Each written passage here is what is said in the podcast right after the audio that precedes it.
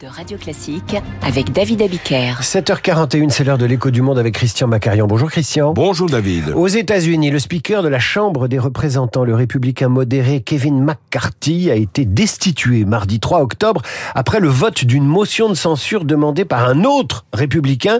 Celui-là est trumpiste en plein débat budgétaire où républicains et démocrates sont à couteau tiré. Que révèle cette affaire? Une guerre fratricide s'est déclarée au sein du Parti républicain.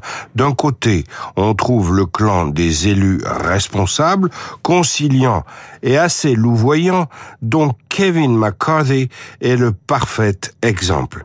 McCarthy est un homme qui a qualifié l'assaut donné au Capitole par les fanatiques de Trump le 6 janvier 2021 de non démocratique, non américain et Alors il y a les modérés et puis il y a les durs. À l'opposé, il faut compter avec l'aile dure, complètement alignée sur Donald Trump, qui reproche au camp des modérés de toujours trouver des arrangements avec les démocrates. Résultat, les durs n'ont cessé de pilonner Kevin McCarthy, qui n'avait été élu speaker à la de la Chambre des représentants qu'au 15e tour, c'est dire. Finalement, le mardi 3 octobre, c'est le représentant de Floride, Matt Gaetz, 41 ans, qui a eu la peau du speaker en proposant un vote de censure contre McCarthy.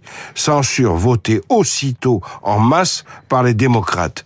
Matt Gaetz est connu, je tiens à le préciser, comme un homme qui passe plus de temps à se recoiffer devant les caméras de Fox News qu'à bûcher ses dossiers. Alors que reprochait au juste Matt Gaetz à Kevin McCarthy? J'arrive pas à le dire avec votre accent.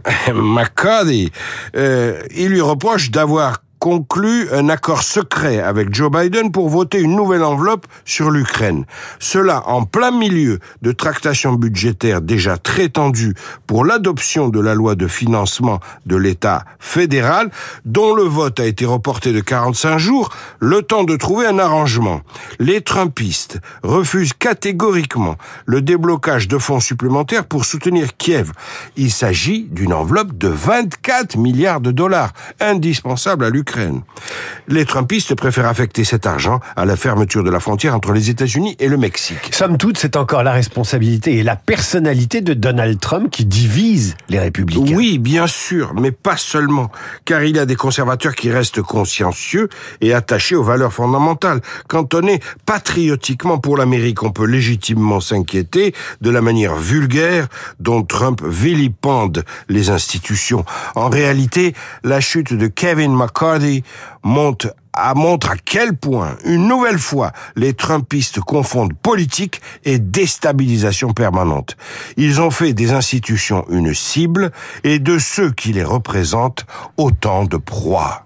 Vous pouvez me refaire Kevin McCarthy? Kevin McCarthy. J'y arriverai jamais. Merci Christian. À demain. Qui qui est Bianca Castafiore À l'occasion de la réédition des bijoux de la Castafiore, le journal imprévisible de Marc Bourreau nous aide à comprendre qui est le seul personnage féminin des albums de Tintin.